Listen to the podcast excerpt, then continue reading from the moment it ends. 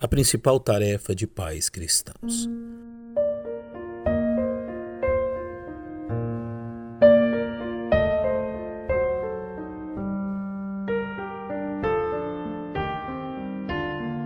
Todo cristão desejoso pela boa instrução do Senhor saberá discernir entre os livros das Sagradas Escrituras aqueles que lhe irão apontar o caminho a seguir diante de suas necessidades específicas.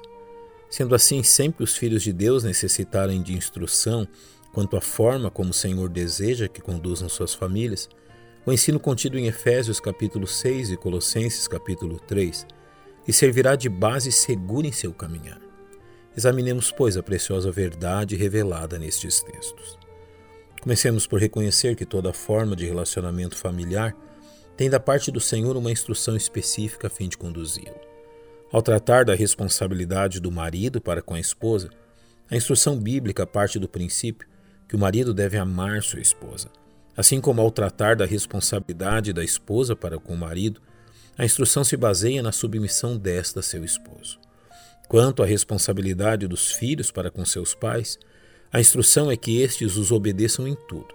E ao tratar da responsabilidade dos pais para com seus filhos, a palavra de Deus lhes instrui dizendo: E vós, pais, não provoqueis a ira a vossos filhos, mas criai-os na doutrina e admoestação do Senhor.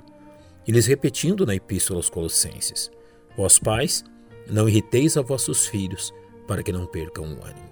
Reconhecemos que a necessidade desta instrução parte do fato que a causa mais comum de desarmonia entre pais e filhos se dá por isso que a Bíblia se refere como o provocar a ira, ou seja, ferir o espírito por meio de palavras e atitudes impróprias, tendo como consequência a rejeição por parte dos filhos de manterem um relacionamento aberto e saudável com seus pais.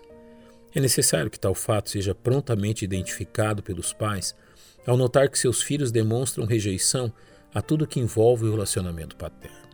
Não demonstrando satisfação em compartilhar dos momentos em família, tendo dificuldades em manter uma comunicação aberta e mesmo rejeitando as demonstrações de afeto por parte de seus pais. A importância de detectar que o coração de um filho foi ferido por uma atitude imprópria de seus pais reside no fato que as consequências de um espírito ferido são extremamente danosas não somente para o relacionamento com seus pais, mas também em relação às escolhas erradas que podem acontecer nesta condição. Sabedor da fragilidade exposta nesta condição, o reino das trevas procurará influir fazendo com que amizades danosas se aproximem, influenciando a mente e o coração de nossos filhos para o mal. Um coração ferido encontra-se entre as principais causas de abertura para uso e abuso de bebidas alcoólicas, drogas e promiscuidade por parte de jovens e adolescentes. Pela bondade de Deus, encontramos em Sua palavra a instrução necessária a fim de que pais que feriram o coração de seus filhos possam agir de forma a restaurá-los a uma saudável e abençoadora comunhão. Comece por reconhecer a necessidade de tratar seu filho de forma gentil, a fim de aplacar sua ira, como ensino sábio ao dizer que a resposta branda desvia o furor. Pratique a instrução recomendada por Tiago, a fim de que seu filho possa também revelar o que há em seu coração. Como nos diz, todo homem seja pronto para ouvir, tardio para falar, tardio para se irar.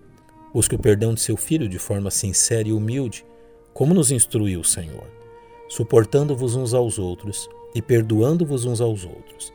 Se alguém tiver queixa contra outro, assim como Cristo vos perdoou, assim fazei vós também.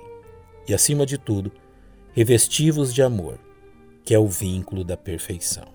Pais, eis a instrução do Senhor a todos nós, a fim de provarmos de suas bênçãos e de sermos uma bênção na vida de nossos filhos.